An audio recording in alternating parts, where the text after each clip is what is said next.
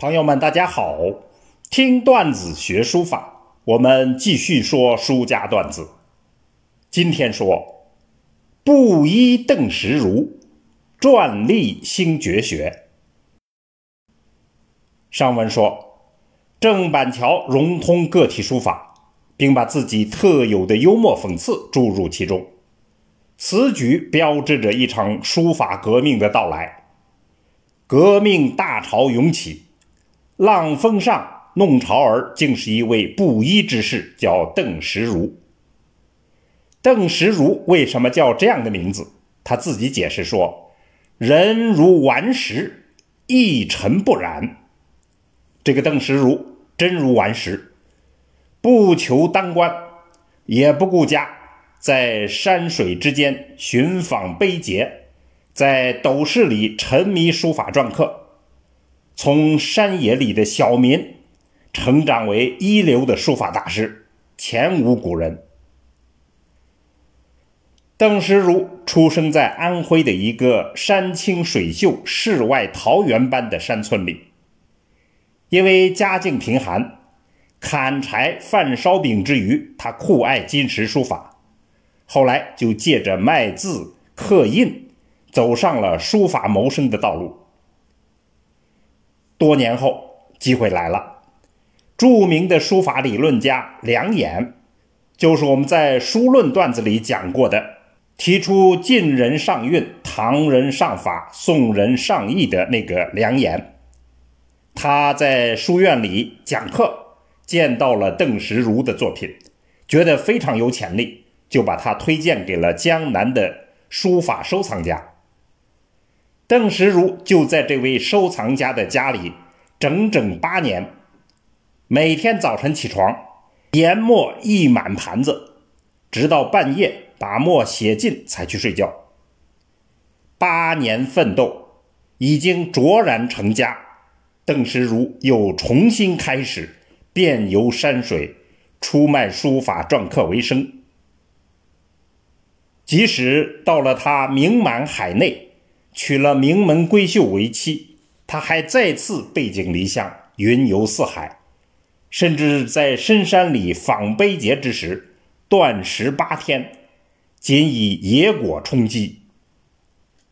六十岁的时候，邓石如结识了书法理论家包世臣，二人就成了忘年之交，这在碑学书法史上也是一段佳话。后来。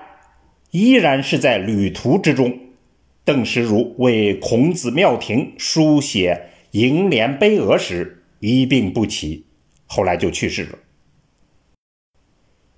与历来大多数的书家不同，邓石如一生不求科举仕途，不攀豪门权贵，甘愿以书法篆刻养家糊口，清贫度日。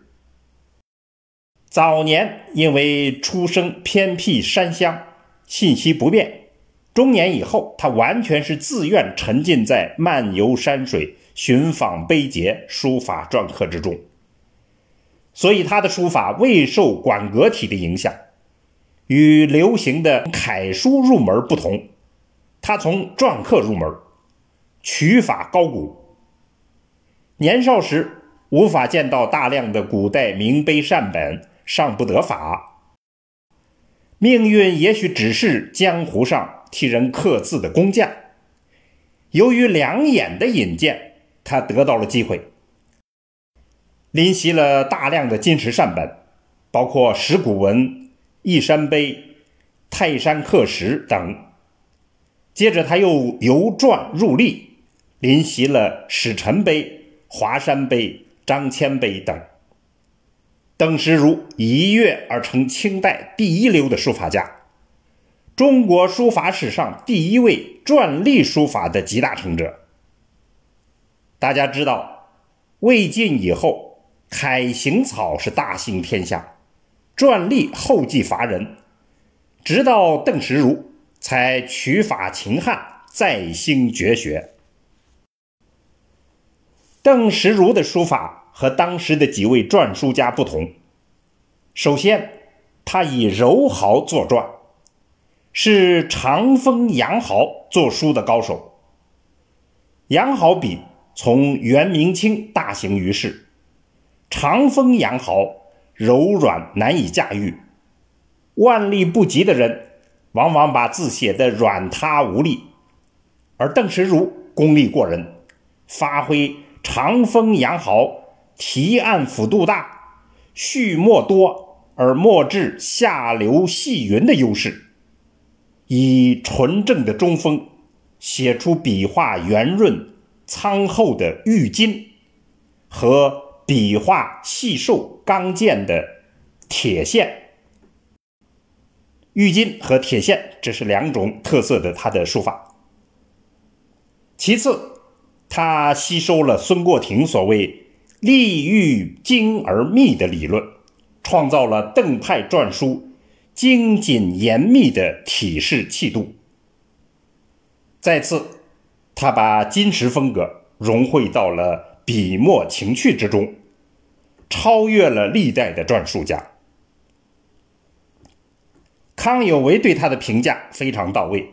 康有为说：“完白，完白就是邓石如，他自号为完白山人。完白得力处在以隶笔作传，说邓石如是以隶笔的笔法来做篆书。”康有为还说：“吾常谓篆法之有邓石如，有儒家之有孟子，禅家之有大建禅师。大建禅师就是六祖慧能。”下来还说：“皆直指本心，使人自证自悟。”这是康有为的评价。